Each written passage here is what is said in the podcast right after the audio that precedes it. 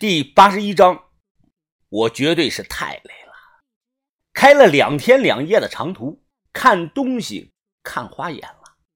晚上九点多呀，烈焰岭的深处多了一座新坟包。火盆里有尚未烧完的纸钱，林子里没有风，纸钱呢烧得很慢。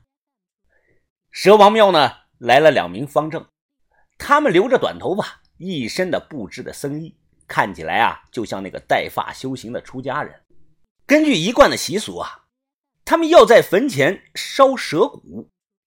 两名方正啊，不太想让我看这个整个过程，还是蛇女帮我说了句话呀，我这才能看到。蛇骨这个东西啊，我敢说全国只有张湖这里有。它是纸糊的一个双面骨，用木棍举着，正面呢彩绘了一条立起来的眼睛王蛇。点燃之后，火一烧啊，由于纸张卷曲，彩绘的这个眼睛王蛇啊，就像活了过来一样，在火焰中来回的挣扎、扭曲着身子。配上两名方正啊，你一言我一语的当地的土话咒语，此过程前后啊，持续了近有五分钟，场面有些诡异。我在旁边啊，看着也不敢说话。二位师傅，关于我娘的灵牌，辛苦你们了。蛇女呢，微微的鞠躬。一名方正啊，还礼啊，客气了，客气了啊，都是我们应该做的啊。我们接到你的消息，便开始准备了。做好的灵牌，明天啊就能送到庙里来啊。节哀节哀。蛇女呢，再一次弯腰恭送。和尚走后啊，我问蛇女：“你娘的牌位会供到庙里啊？”她点了点头：“是的，香哥，一直如此的。”包括我自己死后，灵牌也会放到庙里的。他说的这个地方啊，在顺产天母庙的西边，那儿有个看起来像厕所的小房间，不对游客开放的，终年是锁着门，墙外刷了红漆。这个房间中啊，摆的都是蛇女们的灵位。如果现在去那里啊旅游，哎，可以去找一块刻有文字的景石，看到景石啊，就算是找对地方了。哎，友情提示一下啊。别好奇的向里看，会遭到庙里人驱赶的。正在坟前啊烧着纸钱，我的手机啊突然收到了一条短信，滴滴，是米娘拉珍啊发给我的。来之前啊，我将她安顿在了一家旅馆里。你能不能过来一趟？周围我一个人也不认识，我不敢去上厕所，厕所里好像有个人，我很害怕。我回短信啊告诉他，等一下过去看你。香哥，你要走了？哦，是啊，呃，还有很多事要办呢。呃，你就在这儿等我吧，行吧？等我和把头忙完了，我再来找你，好不好？到时候啊，带你去一趟苗寨，呃，那个地方啊，能治好你的病。蛇女突然起身，一把抱住我，抱得很紧啊。抬起头，她眼中含着泪看着我。香香哥，其其实我不想死，我想活下去。我害怕死的，我轻轻的拍着他后背，安慰着他：“啊，放心放心，你不会死的，我会帮你的啊，你放心吧，不会的。你晚上留在这里行吗？陪陪我。”这，我心想啊，这不行啊，老妹儿，那边也在催着我过去，我不能两头都顾啊。考虑了半天啊，我心生一计，反正啊，我有车，来回跑啊，不就行了吗？前半夜陪这个米娘拉针，后半夜回来陪她。这样两头啊都不耽搁。出来烈焰岭啊，我开车下山，车里有股臭味，我随手啊喷了大量的香水，看了一眼后排放着的包，把头啊给了我七天的时间，现在呢时间已经过去一半了，我打算明天下去就走，去那个什么丁屋岭村啊埋了这个泥罐子，然后啊再把包藏在一个绝对安全的地方，空手回康定。到了旅馆，锁车上楼。我轻敲了两下，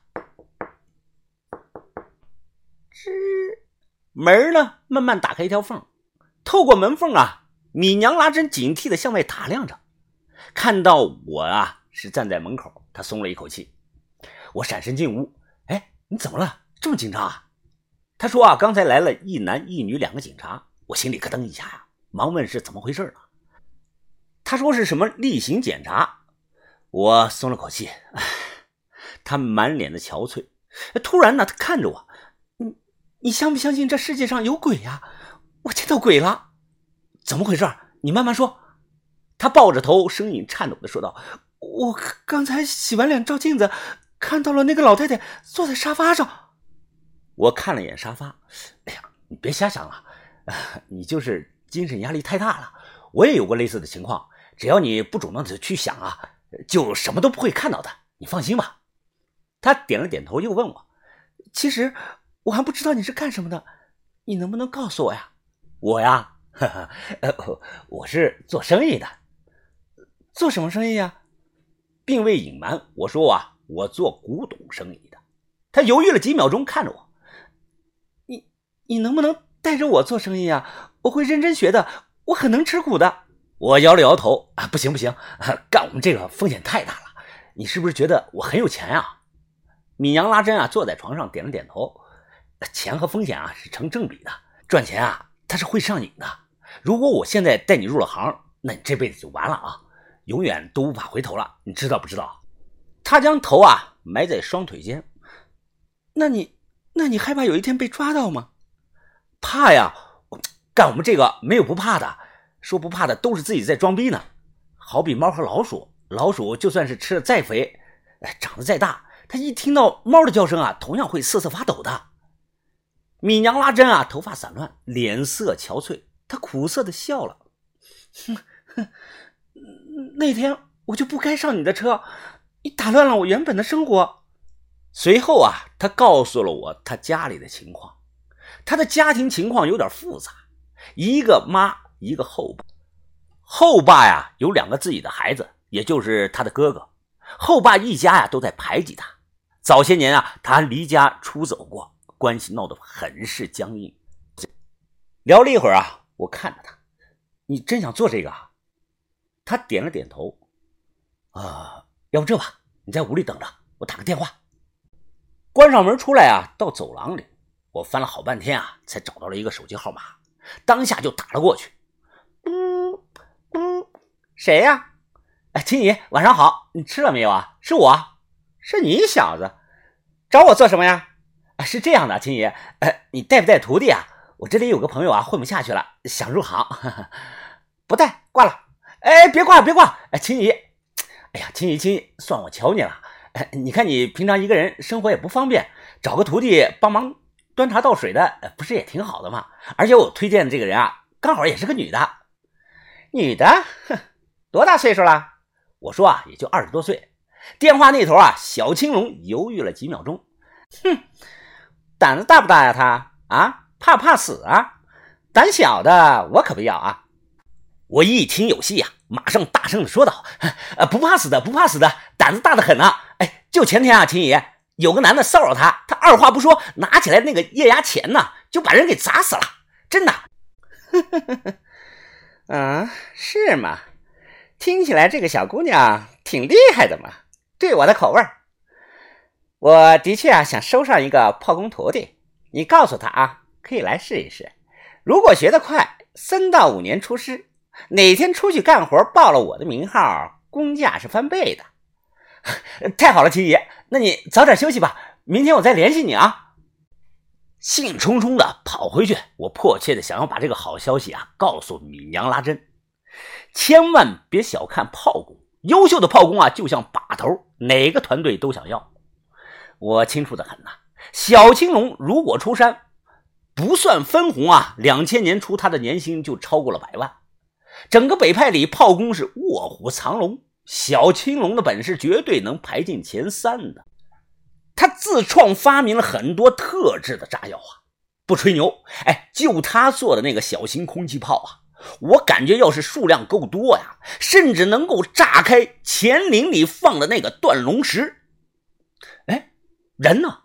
我跑回来啊，看见房间里空荡荡的，沙发上、床上都没人啊。我打了个电话，也就是五分钟功夫，人出去了。米娘，米娘，我叫了两声，看到她的拖鞋啊，拖在了卫生间的门口，而且卫生间关着门。米娘，你在厕所里啊？哎，你在里边吗？没说话，拧了下门把手，反锁了。突然，我心里啊有种很不安的感觉，当下砰的一脚踹开了门，冲了进去。卫生间内啊，窗户开着，床单当成了绳子，米阳拉针，双腿垂落伸直，吊在了绳子上，身子来回轻轻的摇摆着。